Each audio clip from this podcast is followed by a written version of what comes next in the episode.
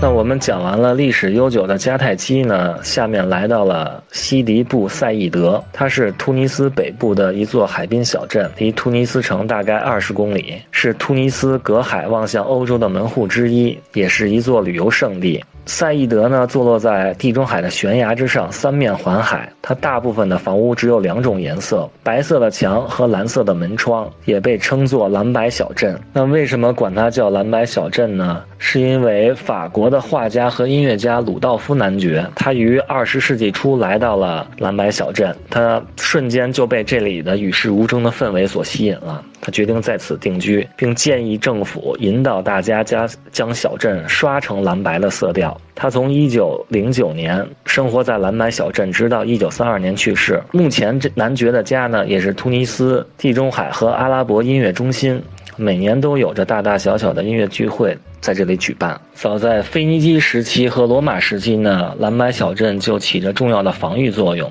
到了十二世纪呢，小镇吸引着突尼斯首都的权贵在此修建阿拉伯穆斯林风格的豪华住所。到了十三世纪呢，小镇的建筑又融合了安塔卢西亚的风格，所以目前小镇上充满了西班牙和阿拉伯风格的建筑。十九世纪、二十世纪呢，众多的艺术家、画家都来到蓝白小镇获取灵感。那比如法国的文学家安德烈·纪德、瑞士的画家保罗·克利等等。呃，蓝白小镇并不大，它主要是有一条鹅卵石铺成的主干道，然后周围都是丁香花，两边是在阳光下闪闪发亮的白色的房屋，然后所有的门窗。扶手都是蓝天蓝色的，它与远处的地中海的海水相映成趣，构成了一幅非常美丽的画面。那我们顺着它的主干道一直走呢，首先看到的就是草旗咖啡馆，这是一家传统的摩尔式咖啡馆。自从1914年德国画家奥古斯特·马克画下了清真寺景观之后。就是它的名声大噪，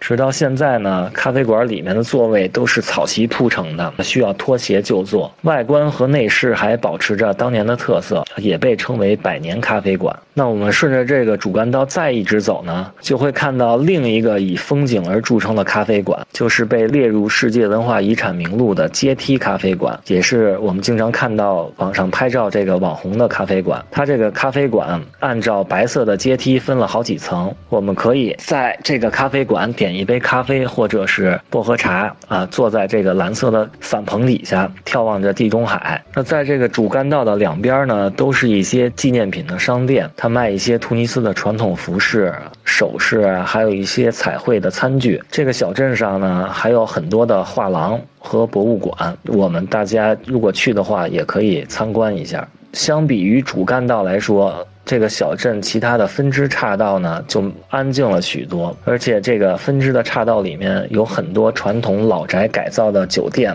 和民宿，还有好多餐厅也在这些宁静的小道当中。我们网上拍的一些很好看的照片，都是这些小道中拍出来的。